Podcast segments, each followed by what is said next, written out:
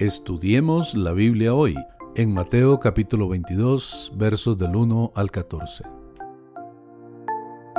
Jesús continuó explicando a los fariseos y a las multitudes que escuchaban el peligro de rechazarlo.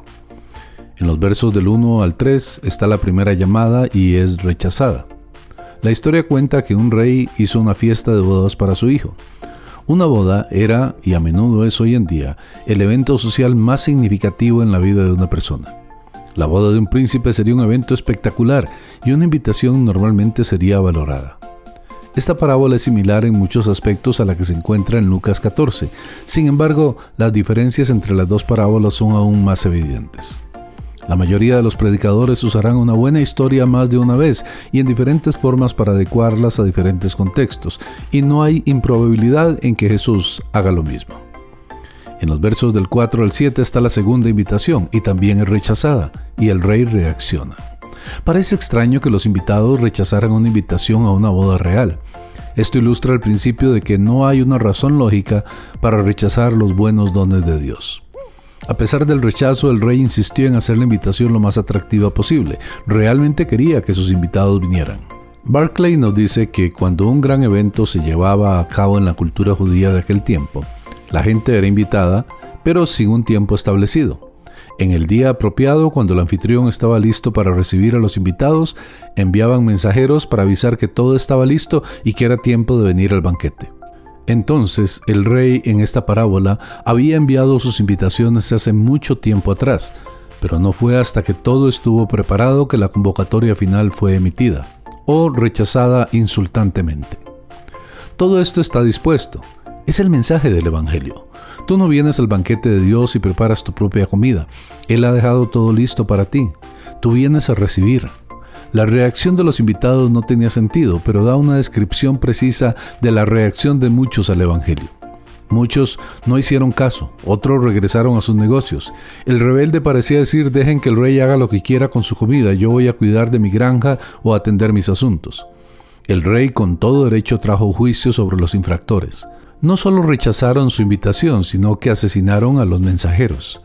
Esta era una profecía de lo que sucedería a Jerusalén, la ciudad cuyos líderes religiosos rechazaron tan fuertemente a Jesús y a su evangelio.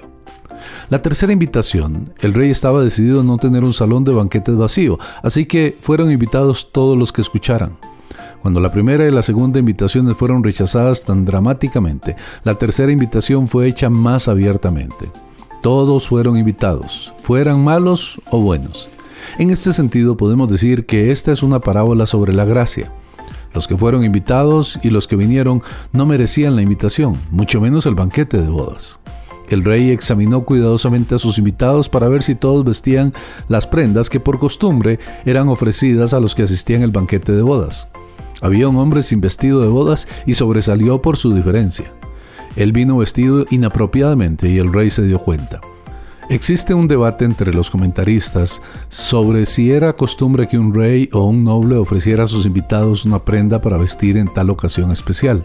Parece haber habido alguna tradición de esto entre los griegos, pero no hay evidencia de la práctica en los días de Jesús.